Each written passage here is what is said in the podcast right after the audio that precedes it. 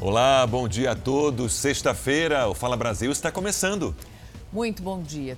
Um flagrante do helicóptero da Record TV um acidente na rodovia Regis Bittencourt, perto da cidade de Embu das Artes, na Grande São Paulo.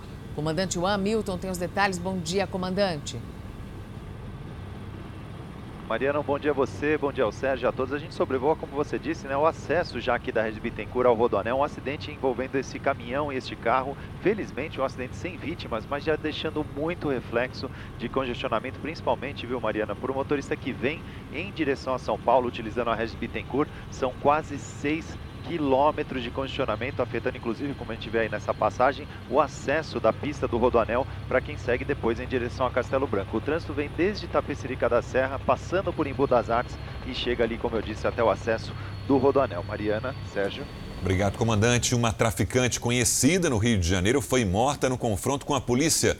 O tiroteio aconteceu agora de manhã na comunidade do Salgueiro, em São Gonçalo, na região metropolitana. Rayane da Silveira era conhecida como Hello Kitty do crime. Ela sempre postava fotos nas redes sociais ostentando armas. O pai dela também morreu no tiroteio. Daqui a pouco, mais informações desse caso. A gente fala agora sobre a CPI da pandemia. O representante da Davat, empresa que tentou intermediar a venda de vacinas da AstraZeneca no Brasil, disse que o pedido de propina partiu do grupo do Coronel Blanco. São vários grupos interessados em participar de alguma maneira dessa venda para receber o que eles chamam de comissionamento, propina mesmo.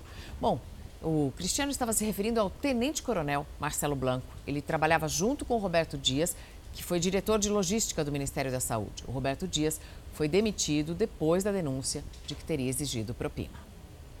Durante o depoimento, Cristiano Carvalho negou ser o principal executivo da Davat. Ele disse que é apenas um vendedor da empresa. Ele teria conhecido o policial militar Luiz Paulo Dominguete em janeiro e a aproximação aconteceu para negociar as vacinas com o governo brasileiro. Comecei a dar um pouco de atenção quando começou, eh, começaram a eh, eh, chegar a mim contatos oficiais do Ministério da Saúde, e-mails, telefonemas. Segundo o Cristiano, a empresa não tem representação jurídica no Brasil e, por isso, a intermediação de compra seria feita pela Secretaria Nacional de Assuntos Humanitários, criada pelo reverendo Hamilton de Paula.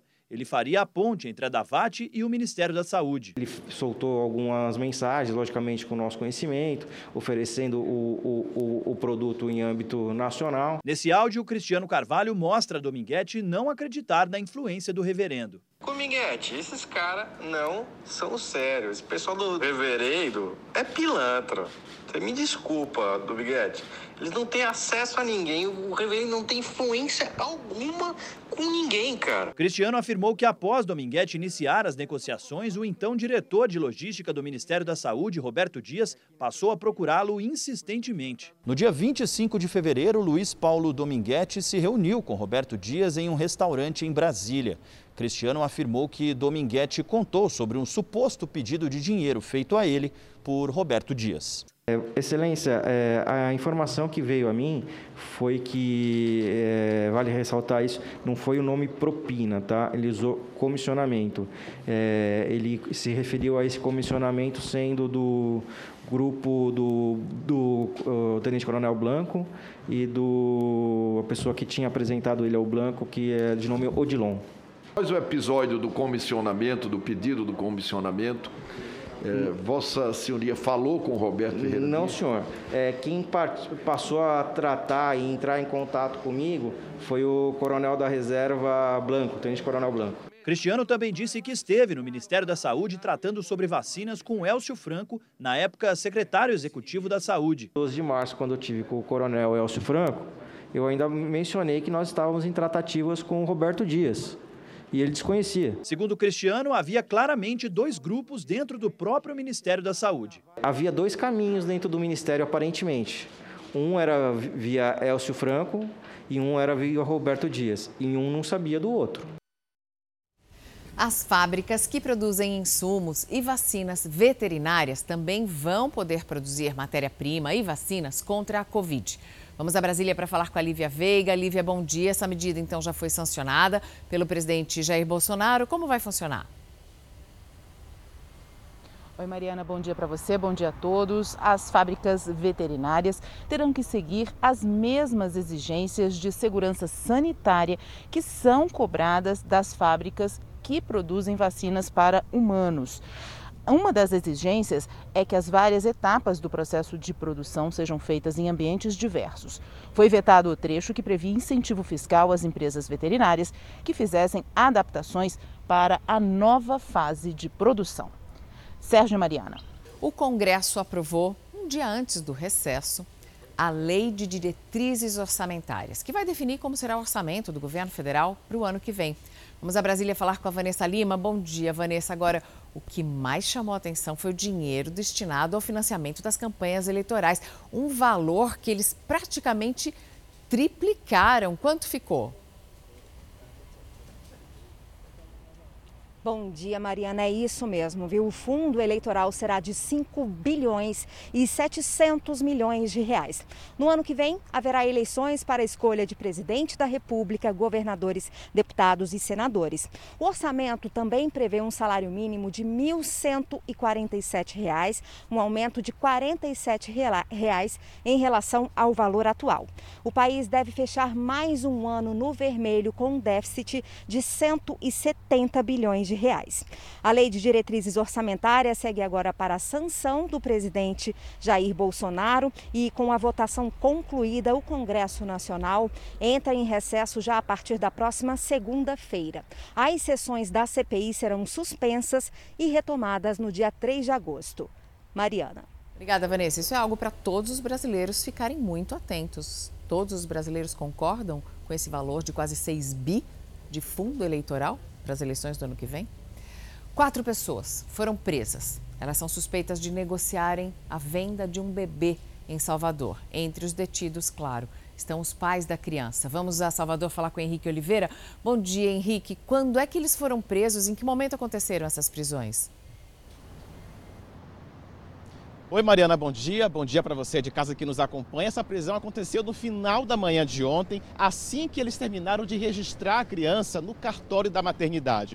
A polícia chegou até eles após uma denúncia anônima. Segundo as investigações, esse casal de São Paulo acompanhava a gestação da mulher aqui de Salvador desde o segundo mês. Eles trocavam mensagens diariamente por aplicativos de mensagem e tinham negociado a criança inicialmente por 15 mil reais. Mas esse valor caiu para 9 mil. Brasil. Esse casal de São Paulo veio para Salvador na terça-feira para acompanhar o parto. E ontem, quando aconteceria a alta, um dos homens desse casal se apresentou como pai biológico da criança para fazer o registro ao lado da mãe biológica. Foi nesse momento que a polícia fez a prisão em flagrante dessas quatro pessoas. Todos permanecem presos, Mariana, e a polícia agora investiga se essa negociação foi feita por uma rede criminosa que negocia ilegalmente crianças em todo o Brasil. O destino da criança ainda vai ser definido pela Justiça, por enquanto ela permanece acolhida em uma instituição aqui em Salvador. Sérgio, Mariana. Obrigado, Henrique. Uma criança de 8 anos morreu e outras 30 pessoas passaram mal depois de comer tucumã, que é uma fruta típica da região norte do país. A suspeita de que a fruta tenha causado uma infecção intestinal. A Vigilância Sanitária do Amazonas já investiga o local onde esse tucumã foi colhido e, enquanto isso, a população daquela região evita comer a fruta. Pelo menos três pessoas estão internadas no Hospital Geral do município de Manacapuru. Outros 28 casos estão sendo acompanhados em casa. Os primeiros casos de intoxicação foram em três pessoas da mesma família. O pai e os dois filhos, uma menina de 6 e um menino de 8 anos, precisaram de atendimento médico de urgência. O pai recebeu alta médica. A menina de 6 foi transferida para um hospital em Manaus. Já o garoto, de 8 anos de idade, morreu na madrugada de terça-feira. Essas pessoas começaram a dar entrada no hospital é, até mesmo no, próprio, no domingo mesmo, porque o Tucumã ele chegou na sede do município no domingo. Porém, é, eles não associavam que fosse o Tucumã. Minha mãe dividiu é, para os filhos dela também, todo mundo foi com o mesmo sintoma: vômito, diarreia e febre em seguida. A vigilância sanitária já encontrou a plantação de tucumã onde o fruto foi colhido. A Fundação de Vigilância em Saúde do Amazonas colheu amostras do tucumã para investigar se o surto tem relação com o consumo do alimento. Na cidade de Manacapuru, que fica a 86 quilômetros da capital amazonense, o tucumã desapareceu das feiras. Justamente, eu não como nem deixo minha família usar o tucumã, que fiquei com medo. Lógico, né? Eu gosto bastante, mas normalmente eu não estou comendo mais. Até porque antes eu comia, né, mas fazia mal. Aí parei de comer, mas aí eu vi essa história de novo que está fazendo mais mal ainda. E parei de comer totalmente o tucumã. O DJ Ives passou a segunda noite preso em uma delegacia no Ceará. A Natália Campos está no local e tem mais informações. Natália, bom dia. Tem alguma informação nova sobre esse caso? Olá, bom dia. A movimentação aqui em volta da delegacia de capturas, onde o DJ passou a segunda noite preso, é intensa. A polícia isolou essa área né, aqui da saída da delegacia, porque neste exato momento deve começar uma transferência de presos aqui da delegacia para presídios aqui do estado do Ceará. E existe uma expectativa de que o DJ Ives pode estar entre essa lista aí de presos que serão transferidos agora há pouco. Mas também existe uma expectativa de que uma audiência de custódia aconteça agora pela manhã.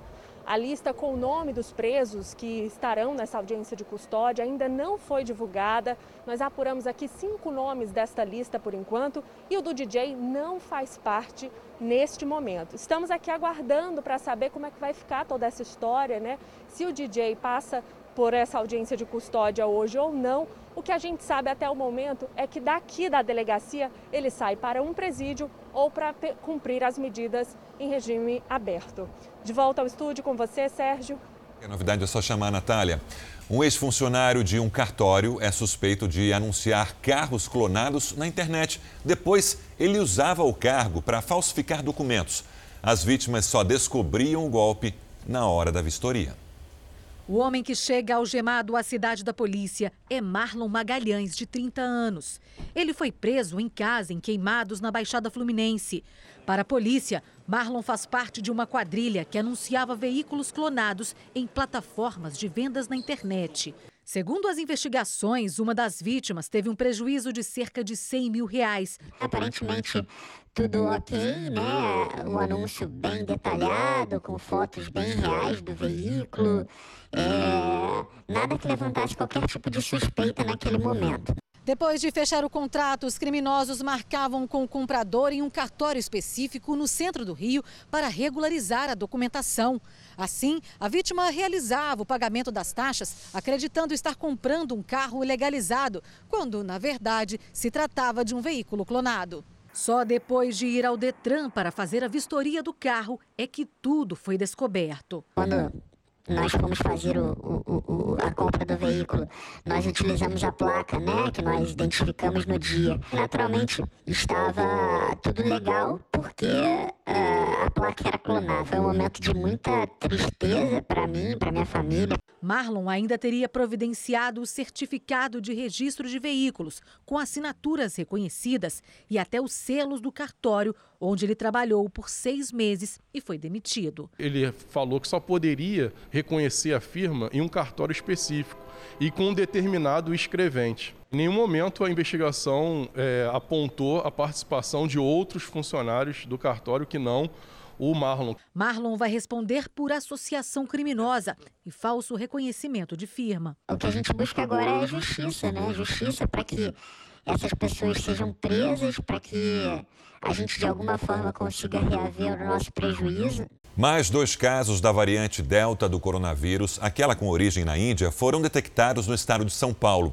Os pacientes são um homem de 44 anos e uma mulher de 30 anos que moram no Vale do Paraíba e não têm histórico de viagem. E agora pela manhã, o Instituto Butantan entrega mais um lote da Coronavac ao Ministério da Saúde. Bruno Piscinato, ao vivo, bom dia. Quantas doses vão ser liberadas? Bom dia, Sérgio. Hoje, um milhão de doses vai ser liberado para o Plano Nacional de Imunizações, mas o Butantan já informou que até o final de agosto, dia 30, serão entregues as 100 milhões de doses que, faltam, doses que faltam com esse contrato né, com o Ministério da Saúde, antecipando em um mês. A previsão era até dia 30 de setembro, então até o dia 30 de agosto serão entregues todas as doses do Butantan. A gente tem aqui ao lado um posto de vacinação, aqui ao lado do Butantan, e olha só como está a fila por aqui. Muita gente, a procura é muito grande.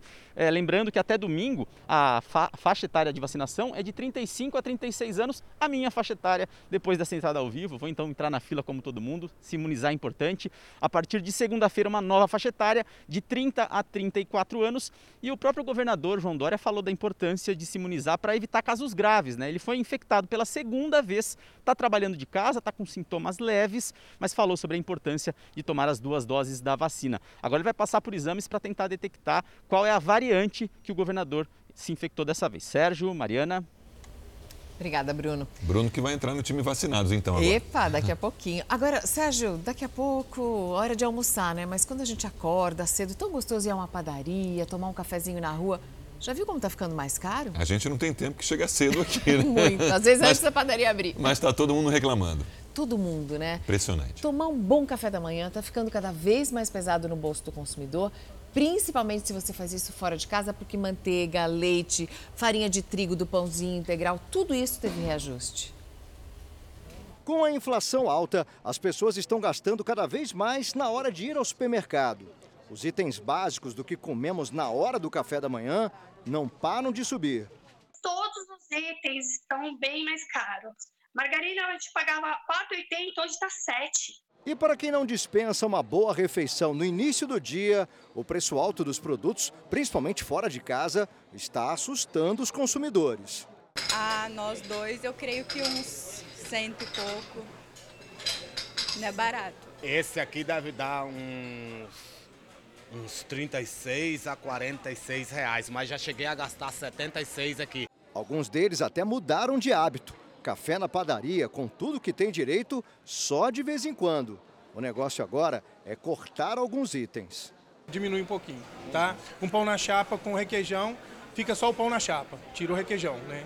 Essa que é a pegada. Bom, a gente montou essa mesa de café da manhã para quem quer tomar um café da manhã reforçado, quer sair daqui e ir para o trabalho bem alimentado. Vamos ver o preço de cada item para ver se vai sair caro mesmo. Olha, essa média aqui custa R$ reais.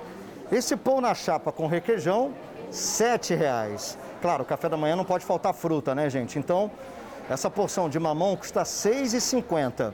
E o item mais caro aqui da mesa é esse suco de laranja, custa R$ reais. Se o consumidor fizer a soma de todos esses itens, ele vai gastar aqui R$ 33,50. O aumento de preços de alguns produtos indispensáveis no café da manhã é o grande vilão dos donos das padarias, que viram a frequência diminuir. A situação foi agravada pela diminuição do número de pessoas nas ruas por causa da pandemia. O custo está aumentando. Só que é difícil para o comerciante segurar esses preços. Os preços estão, estão pela hora da morte. Eu não consigo receber mercadoria duas semanas ao mesmo preço. Na média, o açúcar refinado teve um aumento no mês de junho de 7%. A manteiga foi reajustada em 2,87%. O leite integral subiu 2,46%. A farinha de trigo, 1,16%. O pão francês foi o que menos aumentou, 0,21%. A gente está tendo um encarecimento muito grande no, dos custos de combustível, né, que afeta toda a parte de transporte, né? Uh, e nós estamos tendo também aumentos importantes na energia elétrica. Então, tudo isso encarece a produção e termina aumentando muito o custo desses produtos. A dica para gastar menos é, se possível, ter a primeira refeição do dia em casa. Mas para aqueles que precisam comer fora, o ideal é fazer uma pesquisa de preços. Toda vez que a inflação uh, aumenta muito, você tem também uma grande diferença entre os preços cobrados é, em diversos estabelecimentos. Tá ruim para os brasileiros, está pior para os imigrantes. Muitos venezuelanos estão passando fome na fronteira com o Brasil em Roraima. Eles vêm para o Brasil procurando melhores condições de vida, mas muitos chegam e ficam aqui sem ter o que comer, vivem apenas de doações. O abrigo, com capacidade para 1.700 pessoas, está lotado. Aqui na fronteira entre os dois países, movimento fraco. É que os imigrantes passariam por aqui mas eles denunciam que os guardas estão cobrando 50 dólares por pessoa de propina para liberar a passagem. Por isso, famílias inteiras têm que se arriscar pela savana, passando por trilhas para chegar ao Brasil. Os venezuelanos que chegam a Pacaraima se dirigem a tendas da Operação Acolhida, coordenada pelo Exército Brasileiro. Aqui eles passam pela triagem e obtêm a residência temporária ou refúgio e, devido ao grande número de pessoas, as ruas ficam lotadas. Os imigrantes causam aglomerações. Muitos não usam máscara. Venezolano com venezolano nos hemos unido e em que seja um pedacito de pão compartimos, verdade? E assim é que queremos viver, em paz e que nos tratem bem, porque em Venezuela não há nada. No final do dia, ruas vazias. Quem não consegue atendimento fica sem alternativa e precisa dormir nas calçadas. Nesse momento, a solidariedade de voluntários ameniza a situação, distribuindo alimentos para os imigrantes. Esta mulher era médica na Venezuela. Precisou largar tudo para buscar ajuda no Brasil. Não há gasolina, não há água, não há gás. E não temos o mais importante, que são dólares para poder comprar e comer. O governo de Roraima diz estar buscando soluções para gerar renda para os imigrantes que vivem temporariamente nos abrigos. Também há um esforço na vacinação contra a Covid para as pessoas que chegam. O perigo do vazamento de dados, todo mundo está sujeito. Em muitos casos, os golpistas assumem a identidade dessas vítimas para acessar contas bancárias e fazer compras. De acordo com uma empresa de segurança virtual, só nos seis primeiros meses deste ano, foram mais de 4 bilhões e meio de registros de vazamentos detectados no mundo inteiro. Nome completo, RG, CPF, endereço. Nossos dados mais importantes podem estar nas mãos de criminosos. Seu Djalma levou um susto quando recebeu uma ligação de uma suposta representante do banco dizendo que o cartão dele tinha sido clonado. Eu recebi um telefonema dizendo que era da central de cartões e que apareceu uma compra razoavelmente grande no meu cartão causou estranheza para eu. Assustado, ele ainda falou por telefone com outra pessoa que se identificava como gerente do banco. Ela mandou um motoboy buscar o cartão na casa dele e pediu para que fizesse um novo documento.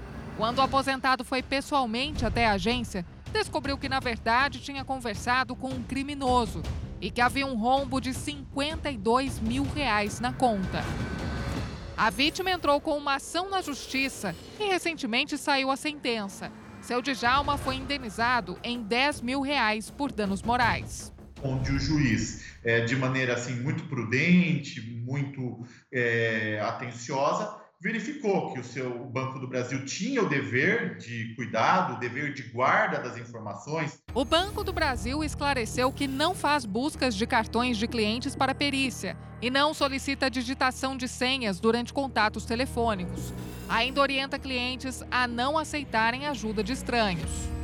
Imagine só que todos os seus dados estejam armazenados em uma sala e protegidos por meio de uma senha. Parece até que eles estão seguros ali dentro, mas esse é um engano. Os criminosos têm desenvolvido formas cada vez mais eficazes de invadir essa sala e descobrir informações detalhadas sobre cada um de nós. Pode parecer assustador, mas todos estamos vulneráveis a esse tipo de problema. E esses dados, eles têm sido utilizados por cybercriminosos para aplicar golpes. Imagina ele te ligando, passando pelo banco, ah, sabendo seu nome completo, seu CPF, seu endereço, seu salário, sua renda média, seus parentes. Como que você vai saber que quem está te ligando realmente não é do banco? É muito difícil. Nos seis primeiros meses deste ano, mais de 4 bilhões e meio de vazamentos de dados foram detectados na internet em todo o mundo. Esse número representa um aumento de 387% em relação ao ano inteiro de 2019. Os vazamentos podem acontecer de diversas formas: por meio da invasão de sistemas de segurança de uma empresa, pela criação de páginas falsas ou até com a ajuda dos próprios funcionários da empresa, que muitas vezes compartilham as informações de forma intencional. Zilma descobriu que teve os dados vazados quando recebeu o boleto da compra de um celular que ela nunca tinha feito. A data da compra era dia, dia 11 do 6 do, de 2021, né? Só que essa data eu estava viajando. Ela procurou a loja e fez reclamação em órgãos que defendem o consumidor.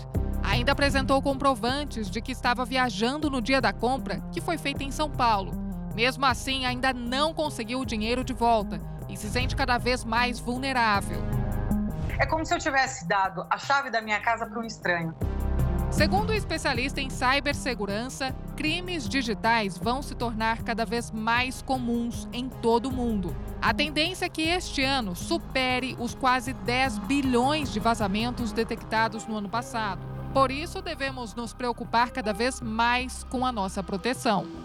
Sempre que possível, utilize ali um antivírus, desconfie de contatos que chegam via redes sociais, aplicativos de mensagem, SMS. Uh, não é muito comum bancos e empresas contactarem você por esses pontos de, de comunicação.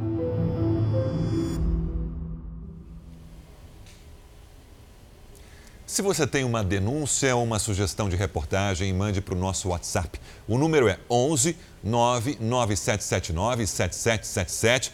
Você também pode participar pelas nossas redes sociais usando a hashtag Fala Brasil. Comente nossas reportagens, dê a sua opinião. Uma novidade no caso da criança de 4, anos que foi morta na Grande São Paulo no início dessa semana. A arma que foi usada pelo criminoso foi apreendida.